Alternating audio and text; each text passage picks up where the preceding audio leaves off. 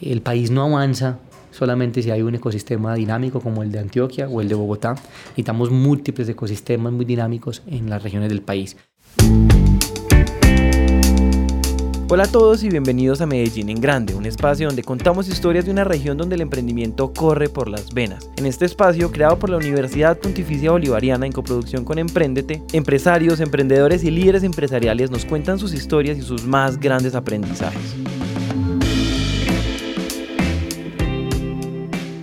Medellín desde hace años se ha construido una visión de comunidad muy fuerte que se puede ver todos los días y en todas partes. Desde esa movilidad que nos encuentra en cada tienda hasta la dedicación en las salas de juntas y en los salones de clase, hay un sentido de unión y de hacer las cosas bien hechas y por el bien de los demás. Con este ADN han nacido en Medellín empresas, proyectos y universidades con este enfoque en el bien común. Y en este episodio nos sentamos con alguien que es un ejemplo de este ADN en carne y hueso. Él ha logrado mucho por Antioquia y por Colombia y fue un pilar indispensable en el avance de Medellín. Es un hombre que deja un legado gigante por donde pasa, con su trabajo que siempre se ha enfocado en la gente y en mover este país hacia adelante. No es mentira decir que estábamos esperando con muchas ansias hablar con él y esa charla que tuvimos nos dejó con la boca abierta, porque en su tono modesto y calmado nos contó cómo su trabajo está cambiando las cosas para bien desde hace años y a gran escala. Entonces este episodio más que cualquier cosa es un homenaje a su trabajo y a su visión, porque si queremos hablar de lo grande que es Medellín tenemos que hablar de Alejandro Olaya. Bueno, yo soy Alejandro Olaya Dávila. Eh, actualmente eh, me encuentro en la ANDI, Antioquia, como gerente de la ANDI Antioquia. Y adicionalmente tengo el rol también del gerente nacional de innovación y emprendimiento para toda la ANDI.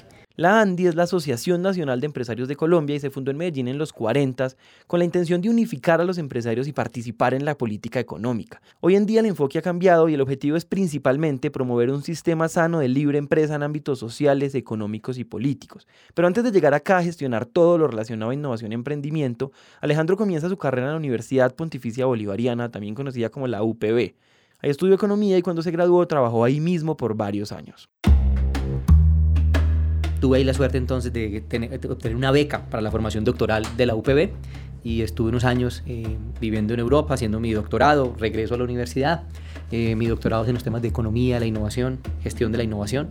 Eh, ahí llego y tengo la, responsabilidad de asumir lo que me preguntabas un poco, el, Centro de Desarrollo Empresarial, que es un centro que tiene la UPB digo que para dos misiones de alguna manera. Pues la primera es una misión institucional, curricular, formativa, eh, sobre cómo se enseña, se entrena, se transmite la metodología emprendedora y el espíritu emprendedor dentro de los bolivarianos. Entonces era como todo lo curricular, lo académico, lo docente, lo investigativo. Y otra finalmente, pues que era ya la, la acción como tal de lograr sacar emprendedores al medio, al mercado y que sea otra fuente, digamos, de empleabilidad para los estudiantes y no todos tengan como única opción eh, trabajar en una organización, que es legítimo, es válido, pero no que haya otros caminos. Ahí estuve como 5 o 6 años en el Centro de Desarrollo Empresarial. Sí, estuve bastante y ahora contamos un poco de historias. Y luego finalmente eh, terminé, entre comillas, porque uno nunca termina pues, con su alma mater, digamos que cerré ese ciclo en la universidad, creando el primer doctorado y único que tenemos todavía en Colombia en gestión de ciencia, tecnología e innovación. Eh, ahí tuve pues como la fortuna de, de, ser quien lideró ese proceso de estructuración de ese programa de doctorado con una compañera Viviana de la Facultad de Ingenierías y se crea un programa interdisciplinario entre la Facultad de Ingenierías y la Facultad de Ciencias Económicas y Empresariales. Eh, se nace en el año 2012 ese programa de doctorado. Eh, lo dirigí durante tres años, estuve al frente del programa de doctorado y digamos que nunca me he vinculado del tema docente, he seguido siempre dictando pues un curso, hace un año que no dicto, pero mi idea es volver a retomar el año próximo eh, eh, de política de ciencia, tecnología e innovación. Digamos que esa fue mi, mi primer, la primera etapa, de la etapa uno, digamos, de mi vida como profesional en el mundo académico y ahí me aproximé, digamos, a los temas de innovación, emprendimiento, gestión de ciencia desde una perspectiva investigativa, académica, formativa. Y eso me dio bases muy sólidas, muy fuertes, como para lo que seguía después. En esta etapa 1 hay algo muy valioso y es que se ven esas ganas de entregar los conocimientos y de tener impacto positivo. Porque Alejandro lo primero que hace es aplicar sus estudios y su pasión para ayudar a otros con sus empresas y además dar clases. Él andaba dándolo todo para mejorar el ecosistema desde el comienzo. Y por otro lado, la UPB con el Centro de Desarrollo Empresarial estaban haciendo algo que hoy está muy de moda, pero que en ese momento no era así y es aceptar la posibilidad de emprender como alternativa profesional para los estudiantes. Lo cual muestra que esta es una universidad con ese mismo ADN y con esas ganas de hacerlo todo para que su gente crezca.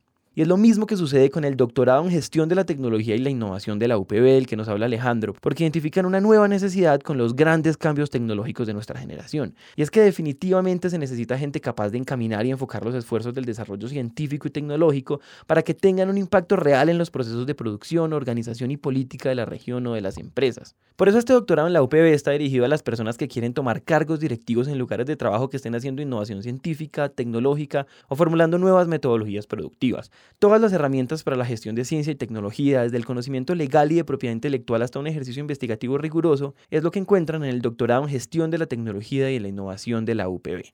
Como decíamos al comienzo de este episodio, este tipo de espacios, instituciones y personas han sido esenciales para que Medellín se mueva a esa alta velocidad que la caracteriza. En el año 2012, cuando es elegido el gobernador de Antioquia, Sergio Fajardo, me invita a unirme al equipo de él como director de ciencia, tecnología e innovación del departamento de Antioquia. Entonces ahí paso ya a un gobierno regional. Paso a lo público, no estaba nunca en mi, en mi radar hacer parte del servicio público. De hecho, cuando me lo propusieron, yo dije, no, o sea, yo, pues, servicio público, mm, ni de vainas. Y eso no me la apunto. Eh, hay muchos temas eh, malucos y era manejar dinero y bueno, uno, pero finalmente de alguna manera pues me entrevisté con el gobernador y con su equipo y pues no, y siempre tuve muy buen concepto pues a Sergio Fajardo, una persona honesta, ya había sido alcalde y entonces me, me asumé a esa invitación y allí tuve la responsabilidad de ser eh, la persona que estrenó el nuevo sistema general de regalías, que nace en el año 2012, específicamente el Fondo de los Recursos para Ciencia, Tecnología e Innovación.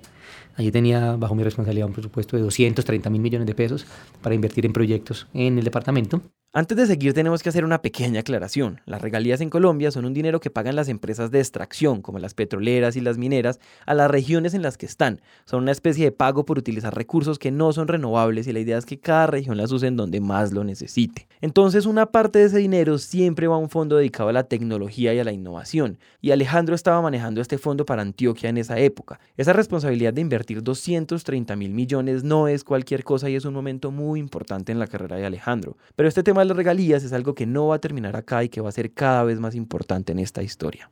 hicimos un proceso muy bonito, liderado pues, en ese momento por el gobernador y, y, conmigo en la Dirección de Ciencia y Tecnología, de crear un mecanismo transparente, participativo de convocatorias públicas para que las universidades, los centros de investigación eh, presentaran propuestas de investigación, de innovación, eh, alrededor de cinco temas estratégicos que definimos en su momento en una alianza con Ruta N eh, para el plan de ciencia y tecnología de la ciudad, eh, para fortalecer los focos de energía, salud y TIC, que era el core, digamos, del plan que termina este año.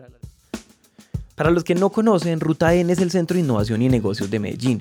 Es uno de los dinamizadores más grandes del ecosistema y ofrecen de todo para apoyar procesos de innovación y emprendimiento, desde educación hasta contacto con inversionistas temas agropecuarios, temas de medio ambiente, minería, eh, temas de infraestructura vial.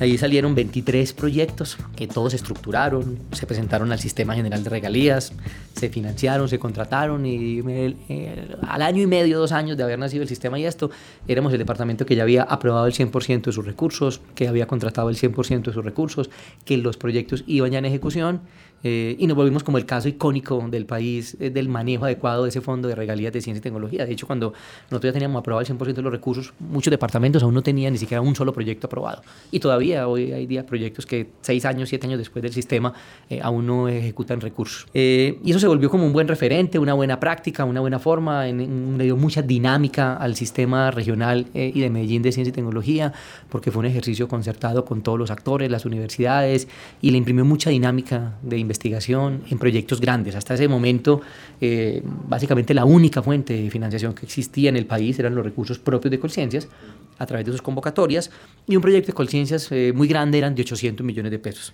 Acá pasamos, para que tengas un orden de idea, a proyectos que en promedio eran entre 6 mil y 10 mil millones de pesos. Entonces ya los, los tamaños de las cosas, de lo que se podía hacer, ya los, los innovadores, los emprendedores, los académicos podían soñar con proyectos de una escala mayor. Y realmente pues se desarrollaron eh, proyectos con resultados muy potentes que hoy en día ya se han venido cerrando y que han mostrado cosas grandes como para la ciudad y para el país y que le han dado mucha dinámica a este sistema regional. Colombia tiene una historia muy rocosa con el manejo de los fondos públicos y esto es algo que ha dejado como consecuencia problemas y atraso en muchas regiones. Como bien lo dice Alejandro, hay partes de Colombia que llevan años pensando en qué hacer con la plata y el costo social y económico de esa pensadera es muy grande. Entonces hacer un proceso para que invertir este fondo fuera más efectivo, más participativo, más transparente y de gran escala y que además funcionara fue todo un logro. Y aquí se mostró el potencial que tenían esos fondos y el impacto tan poderoso de usar bien los recursos. Pero además esta nueva manera de invertir el dinero estaba dando pistas sobre lo que podía ser un gran cambio a una metodología que había traído más problemas que cualquier otra cosa. En el año 2015, eh, ya estábamos a unos meses, ocho meses de cerrar el periodo de gobierno, el presidente Santos nombra a Janet Gija como directora de Colciencias y una de las cosas que ella hace es venir a Antioquia para entender un poco cómo funcionaba el Fondo de Ciencia, Tecnología e Innovación y porque Antioquia era un caso eh, pues de éxito, que lo que funcionaba bien, que había acá, eh, porque funcionaba bien eh, a diferencia de otros departamentos donde no estaba funcionando bien el sistema. y un poco pues tuvimos una conversación con ella, recuerdo, el gobernador, uno de sus asesores, yo, y explicando un poco cómo funcionaba el sistema. Y luego de eso tuvimos pues como un contacto y me hizo una invitación a unirme al equipo de Colciencias eh, como subdirector general de la entidad. Entonces ahí tomo la decisión de pasar del gobierno regional al gobierno nacional. Me voy para Bogotá y estoy eh, todo ese periodo, cuatro años eh, en Colciencias, estoy como tres años como subdirector general y cuando Janet pasa al Ministerio de Educación como ministra, yo quedo como director general de la entidad y termino el periodo de gobierno hasta el año anterior eh, dirigiendo Colciencias.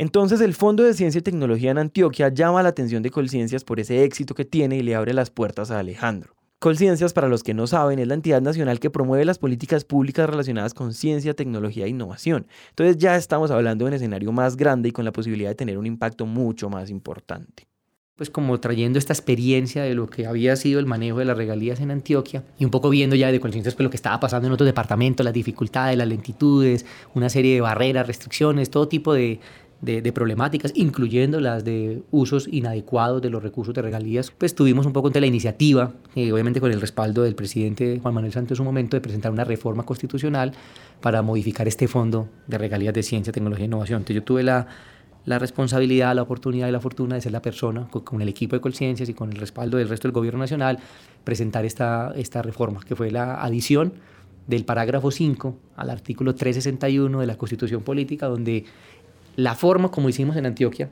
el manejo de las regalías, que es el principio de convocatoria pública, se introduce constitucionalmente para el Fondo de Ciencia, Tecnología e Innovación.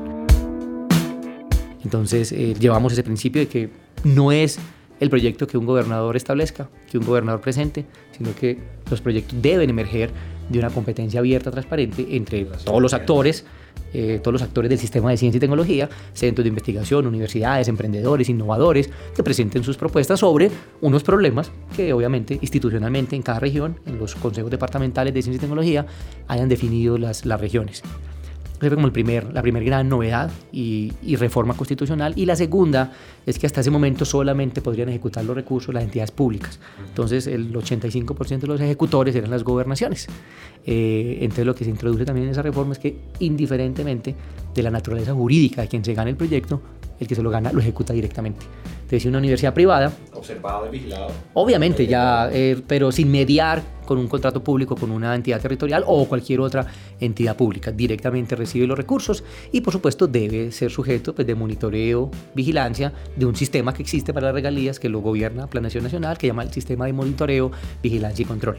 Entonces, eh, logramos pues, en ese periodo pues, cerrar esa gran reforma que este año se está implementando y este año el, el país le está estrenando. Colciencias acaba pues, de anunciar sus primeras convocatorias públicas y abiertas donde todos los actores pueden eh, participar y eso eh, nos genera mucha satisfacción porque realmente eh, logramos corregir un problema muy serio que tenía ese fondo y pues no, no es perfecto porque siempre todo se puede mejorar sin duda, pero meter, introducir la dinámica de convocatoria pública, el elemento competitivo basado en la excelencia, eso le genera más transparencia, le permite que más actores participen, de que el país tenga mejores proyectos y que los sistemas y los ecosistemas de que, de, es lo que estamos un poco tratando de hablar el día de hoy, los ecosistemas de ciencia, tecnología e innovación de todo el país tengan una buena dinámica, porque el país no avanza solamente si hay un ecosistema dinámico como el de Antioquia o el de Bogotá, necesitamos múltiples ecosistemas muy dinámicos en las regiones del país.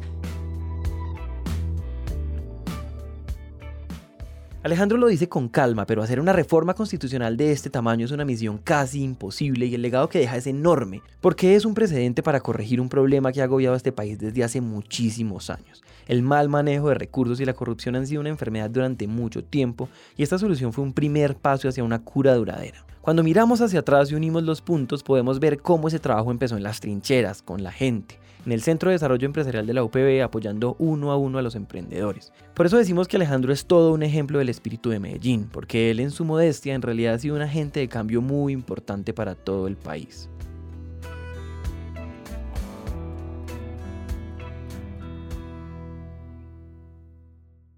Entonces ya estuve en la academia 10, 12 años, luego estuve en el gobierno 8 años, entre gobierno regional y gobierno nacional.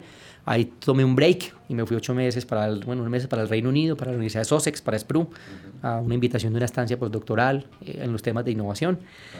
Y, y, bueno, y luego recibo la invitación de la ANDI a participar en un proceso, porque en la seccional Antioquia de la ANDI, eh, los empresarios de esta región particularmente han priorizado tres, es, tres pilares para trabajar. Uno que es la competitividad, muy relacionado obviamente con todas las condiciones país para que la empresa pueda eh, florecer. competir, la libre competencia, la libre empresa, pero también los temas regulatorios, de infraestructura, movilidad.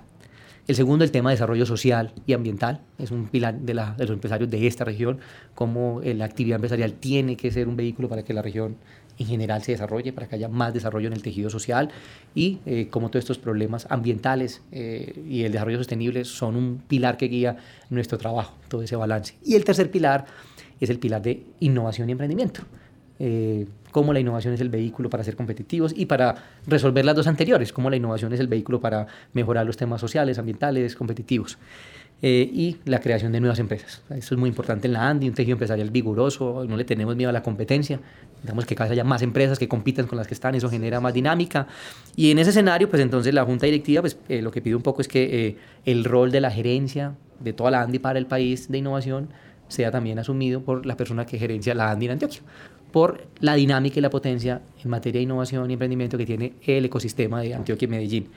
Y bueno, y ahí es por ese mm, recorrido mío en los temas de innovación, por lo cual eh, pues fui la persona que invitaron y estoy ahora aquí en la ANDI, desde el mundo ya empresarial, gremial, digamos, eh, aportando a construir un nuevo capítulo sobre esta dinámica de innovación desde este lado de las empresas. Cuando las empresas más grandes del país se unen para hacer cambios positivos, los resultados son muy poderosos, porque cualquier empresa privada depende de sus clientes, de sus trabajadores y de su entorno. Entonces invertir tiempo y dinero para mejorarlos es algo que tiene muchas ventajas para el tejido social. Como dice el dicho, la marea alta levanta todos los barcos. La ANDI es una institución con mucha eh, tradición y con una gran capacidad de articular eh, distintos actores en el país. O sea, la ANDI ha sido una plataforma en sus 75 años para crear una cantidad de instituciones. De hecho, ayer estábamos nada más y nada menos que celebrando el aniversario número 65 de Confama. Eh, y Confama nace de la ANDI. Hace 65 años la ANDI en su asamblea número 11, en este diálogo, en esta conversación entre empresarios, emprendedores, empleados y empleadores, pues, y como algo que planteabas al principio de que las empresas del departamento y en general, pues podría uno decir que las empresas que integran la ANDI, cuando crean un gremio, el gremio lo que busca y ellas aportan es al gremio, o sea, ellas no, el gremio no les da nada, ellas antes hacen su voluntariado a través del gremio y el gremio es un vehículo para poder proyectar su visión de cómo la sociedad colombiana debe ir avanzando y aportar, darle aportes, simplemente poner su dinero y poner su esfuerzo, su tiempo, su voluntariado para cómo se desarrolla. Y en ese voluntariado, ese esfuerzo, pues nace y le da nacimiento al subsidio familiar en Colombia, al sistema de cajas de compensación, creando la primera caja de compensación en el país, que es Confama, que celebra 65 años y donde pues yo creo que casi todos los antioqueños hemos tenido alguna relación, hemos ido a alguna piscina, paseo, biblioteca, club, curso de, Confama. Y eso es lo que significa un poco ese eh, principio de solidaridad de la clase empresarial para que los empleados tengan un mejor bienestar social. Esta historia tiene muchísimo valor porque la creencia popular es que las empresas privadas son ese ente malvado y avaro, pero la realidad es que buscar lo mejor para los empleados es algo que viene desde hace muchísimo tiempo. Hacer la primera caja de compensación en Colombia no es poca cosa y abrió el paso a muchísimas otras. Este precedente ha beneficiado a miles de personas y todo comenzó aquí, con la Andy en Medellín. Y ahora que Alejandro está en un nuevo camino y trabajando con las empresas, su perspectiva tiene que ser diferente. Porque ver la pelea desde todas las esquinas del ring tiene que traer algo, tiene que construir nuevas conexiones, nuevas conclusiones y claro, nuevas preguntas. desde cada una de las perspectivas, la universidad, la empresa, el gobierno y la sociedad civil, tenemos, cada uno tiene la razón parcialmente, pero también está equivocado parcialmente. Entonces la concepción de lo que es la innovación desde el sentido académico universitario es una, una concepción que tiene parcialmente la razón, pero también está parcialmente equivocada. Como también una visión única desde la empresa, que tiene una forma de la innovación, también tiene parcialmente la razón, también está parcialmente equivocada. Entonces un poco la clave, la clave, y que puede ser un poco también alguna de las factores de un éxito, llamémoslo, relativo cuando nos comparamos con otras regiones del país, pero todavía con grandes desafíos a nivel mundial, de lo que pasa en este ecosistema de Medellín, donde las distintas verdades parciales y equivocaciones parciales tienen lugares para tener esa conversación común de encuentro, como por ejemplo el Comité Universidad Empresa Estado, una institución muy bonita, no existe en personería jurídica, no es una organización, es una, un imaginario social que un grupo de empresarios un grupo de líderes universitarios, académicos y líderes del gobierno, cada viernes, el primer viernes de cada mes, desde hace 15 años, de manera ininterrumpida, nos reunimos, nos encontramos a conversar sobre el desarrollo de la región, pero a través de la ciencia, la tecnología y la innovación, cada uno desde su verdad parcial y desde su equivocación parcial. Y con esas parcialidades se construye una conversación más sólida no un único camino, una única metodología para trabajar la ciencia, sino múltiples formas, caminos, pero convergiendo en un propósito común más grande que es el desarrollo social de esta ciudad. Entonces creo que eh, eso sería un mensaje bonito y potente eh, que uno no debe de alguna manera ser dogmático con su posición en la esquina en la que esté, sino estar abierto siempre y ser consciente de que estamos parcialmente equivocados todo el tiempo y que otro pedazo de la conversación que me falta la tiene otra contraparte, o en gobierno, o en la academia, o en la sociedad, o en la empresa. Y la clave es cómo el ecosistema es capaz de articular esas conversaciones en una conversación mayor y más eh, fructífera. Entonces creo que eso es una, una clave del éxito de este ecosistema y un poco pues como eh, lo que yo veo en mi recorrido por distintas esquinas de cómo puede ser La historia ha probado que esas personas que se tapan los oídos y solamente gritan han sido las que más duro la han embarrado, como los dictadores y los tiranos del mundo que al fin de cuentas siempre se han caído. Por otro lado, escuchar y tener la humildad de entender que nadie tiene todas las respuestas es un paso gigante para avanzar y para aprender. Preguntar, conversar y compartir han sido siempre las maneras en las que la humanidad se ha movido hacia adelante, y hoy es súper importante saber que el resto de la conversación está en todos los demás. La gracia no es estar peleando por nuestro trozo de la verdad, sino por el contrario, buscar los demás trozos en los demás y juntarlos en un propósito común. Si se fijan, los grandes actores de Medellín han tenido la humildad para aceptar eso. Han logrado poner esto en el centro para recorrer el camino a la innovación.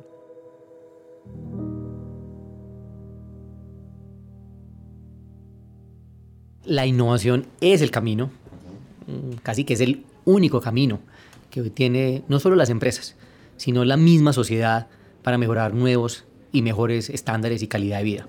Eh, resolver los problemas de la cotidianidad, una ciudad como Medellín, eh, que tiene problemas como los de la movilidad, como los de eh, la calidad del aire, todos esos problemas que no son empresariales en sentido estricto, sino unos problemas de la sociedad de, de, Antioquia de Medellín, pues solamente se van a resolver con una alta dosis de innovación.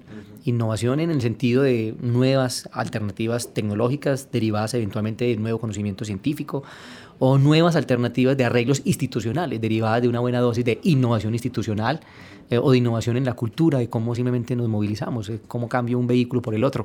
Entonces la innovación es el camino eh, para organizarnos de una mejor manera como sociedad y también es el único camino que tienen hoy las empresas finalmente para lograr ese, esa premisa máxima de permanecer en el tiempo eh, manejando un balance adecuado entre su misión como empresa, que es resolver algún problema a la sociedad. Toda empresa finalmente eh, lo que es es un vehículo y, está buscando solucionar un problema a la sociedad de alimentación, de vestuario, de salud, de movilidad, de alguna cosa que necesitamos. Y alrededor de eso pues, se organiza una serie de personas, instituciones para desarrollar eso, con unos fines económicos que son legítimos, que son válidos para poder seguir creciendo y expandiéndose. Entonces hoy en día las empresas no tienen alternativa eh, para permanecer en el tiempo que estar permanentemente pensando las formas, cómo hacen las cosas, qué nuevos productos, servicios, modelos de negocio, esquemas de relacionamiento con la sociedad crean y eso es la innovación. Tan es el único camino que los cambios ya se están viendo en Colombia a un nivel mucho más grande. Los procesos y las instituciones se están actualizando y se está pasando a ese nuevo enfoque en la ciencia y la innovación. ahora en el proceso que se encuentra el país de construir su primer Ministerio de Ciencia, Tecnología e Innovación. Este ministerio y ese proceso de construcción del ministerio tiene que ser capaz de recopilar estas distintas voces. Ninguna de ellas puede primar sobre las demás en la orientación misional de ese ministerio, en la organización estructural de ese ministerio y en la asignación de los presupuestos que el ministerio va a tener. No pueden estar sesgados o capturados, en el buen sentido de la palabra, por un solo público y una sola conversación. El ministerio tiene que tener la habilidad de combinar esas tres, porque para que la innovación sea una posibilidad, una realidad, se necesitan esas tres. La universidad, los empresarios, la sociedad civil sobre todo, porque si las personas, los individuos no necesitamos X elemento, pues simplemente no hay por qué desarrollarlo. Entonces, eh, eh, eh, el ministerio tiene que tener esa, esa potencia. Entonces, creo que ahí radica una primera reflexión interesante. ¿Y para cuándo vamos a tener ese ministerio? Pues ese ministerio ya entrará en operación en enero del año próximo y durante este año el gobierno y sobre todo Conciencias que tiene la tarea está en el proceso de estructurar ese ministerio, de recoger las distintas voces. Particularmente desde la ANDI hicimos un ejercicio eh, por eh, reunir a un grupo significativo de empresarios que realicen innovación, que realmente eh, invierten recursos de innovación, tienen sus estructuras de I+.D., contratan doctores, generan patentes, generan productos de innovadores. Y allí reunimos cerca de 100 empresas del país para capturar esa otra narrativa qué están esperando los empresarios que están haciendo innovación de este ministerio. qué tipo de narrativa le sirven a las empresas que están innovando, qué tipo de mecanismos de comunicación, eh, qué tipo de relacionamiento con los demás actores eh, puede el ministerio mediar. Y se generó un documento muy bonito que llamamos recomendaciones para el nuevo Ministerio de Ciencia, Tecnología e Innovación desde las empresas de la ANTI, eh, para ser una pieza más en la conversación, no, no ser la única, esa no es la única versión que queremos que esté, sino cómo se complementa con las demás conversaciones que está teniendo Conciencias con las universidades, con los científicos, con la sociedad civil, que esperamos que también haya una conversación muy seria y muy organizada sobre qué tipo de ciencia e innovación requiere el país para eh, enfrentar estos grandes desafíos que tenemos como sociedad. Y hablando de nuevas instituciones, en Medellín se abrió otra institución que apunta a dinamizar el paso a las nuevas tecnologías, que es el Centro de la Cuarta Revolución Industrial para América Latina. Esta idea de cuarta revolución industrial es el nombre que se le ha puesto a esos cambios tan rápidos que se ha vivido en los últimos años y tiene una presencia cada vez más grande en nuestro día a día. Se llama así porque todas las empresas están usando cosas como la inteligencia artificial, el blockchain o el Internet de las cosas para ser cada vez más eficientes. Por eso teníamos que preguntarle a este super fan de la innovación cuál era su opinión. Bueno, no, sin duda es una pieza adicional al arreglo institucional que tiene la ciudad, la región, para darle dinámica a los temas de ciencia, tecnología, innovación, emprendimiento. No cabe duda que la cuarta revolución industrial ya está aquí, que el conjunto de tecnologías que conforman este cambio de trabajo, relacionamiento, paradigma, eh, ya están, las usamos algunas de ellas eh, sin pensar, cada que tomamos el teléfono, eh, el iPhone, yo que uso iPhone y usamos Siri, eso es una inteligencia artificial, y cada vez vamos a ir utilizando más de esas cosas en el día a día. Y el país pues tiene que no solo prepararse para ver cómo las enfrenta, las que ya están desarrolladas y las incorpora en la actividad productiva y en la vida social, sino también qué espacio vamos a tener en el desarrollo de ellas para nuestro sistema de innovación. Entonces, eso sin duda entra a ser una pieza importante y fundamental para el sistema. Dos, es importante que ese centro hay que tenerlo muy presente, es un centro para América Latina, o sea, es un centro de Medellín para Medellín. Entonces aquí tenemos un desafío importante en el sentido de que como ese centro que tiene un accionar acá, una localización en Medellín, pues su accionar es Colombia y América Latina, darle esa mirada amplia que algunas veces eh, en la ciudad pues nos quedamos muy ensimismados en algunos temas y no, miramos hacia afuera. Entonces aquí hay un, una oportunidad para eh, proyectarnos hacia afuera y para pensar desde sus inicios un centro que tiene una visión de América Latina y lo que implica eso. Tercero, eh, también un poco también un llamado pues a la prudencia, porque finalmente el centro no es un centro donde se vayan a desarrollar o a construir las tecnologías de la cuarta revolución industrial. Es un centro para pensar cuáles son los temas de política pública que deben ser desarrollados, actualizados, modificados, para que se cree un ambiente propicio, adecuado para la incorporación o desarrollo de las tecnologías de la cuarta revolución industrial, porque incluso muchas veces hay gente que le pregunta a uno, bueno, lléveme al centro, ayúdeme con una visita para ir a ver las inteligencias artificiales, los robots, no sé qué. La gente cree que allá está, se están haciendo este tipo de cosas. Entonces, no, también hay que darle una dosis de realismo de cuál es el alcance del centro qué es lo que persigue ese centro y hasta dónde va, que obviamente pues, lo que se espera es que luego se desencadenen ese tipo de tecnologías en la ciudad. Para terminar esta charla queremos mirar al futuro y preguntarle a Alejandro qué más quiere lograr, porque después de tremenda historia estábamos seguros de que ahí no se acababa la cosa, que él tiene algo en la cabeza, algo que le está quitando el sueño y que no se puede quedar sin hacer. Bueno, una infidencia es que a mí nada me trasnocha. Yo, Yo duermo. no, bebé. yo no paso nunca, nunca de las 10 de la noche, Eh, pase lo que pase. Eh, pero, pero sueño entonces, sueño mientras duermo, sueño con muchas cosas. Entonces, eh, mi sueño con, en este nuevo momento histórico, que hablamos de cuarta revolución industrial, del emprendimiento de antipacto, de nuevos desafíos, nuevas formas de empleo, del futuro del empleo, eh, qué tipo de nueva arquitectura institucional podemos aportarle a esta ciudad, a este país, para que esa innovación dé el siguiente paso. ¿Cuál debe ser eso? No, no tengo la respuesta. Estoy acá planteándome las preguntas, pero sí sueño, no me desvelo, pero sí sueño con eh, qué aporte en términos de arquitectura institucional le podemos dar como legado a esta ciudad y al país para avanzar en los siguientes desafíos de la cuarta revolución industrial, el futuro del trabajo y el crecimiento de alto impacto. Esta historia nos muestra que empezando con la gente, siguiendo con la pasión y enfocándonos en mejorar, se pueden hacer grandes cambios. No hay duda de que Alejandro puso en movimiento cosas grandes que están ayudando a que este país se mueva en la dirección correcta y mirando un futuro mejor. Y por eso queremos agradecerle por su tiempo con nosotros y también por su trabajo, porque Medellín y en efecto Colombia no sería lo mismo sin él. Y así como Alejandro se está preguntando qué más puede hacer para aportar a este ecosistema, los dejamos con esa pregunta y con ese reto. ¿Qué más podemos hacer para dar este nuevo paso a las nuevas formas de hacer las cosas? ¿Qué más podemos hacer para beneficiar a los demás y a nuestras comunidades? Porque sabemos que así como Alejandro va a encontrar sus respuestas, todos podemos hacer lo mismo y podemos trabajar juntos para mejorar la realidad de todos.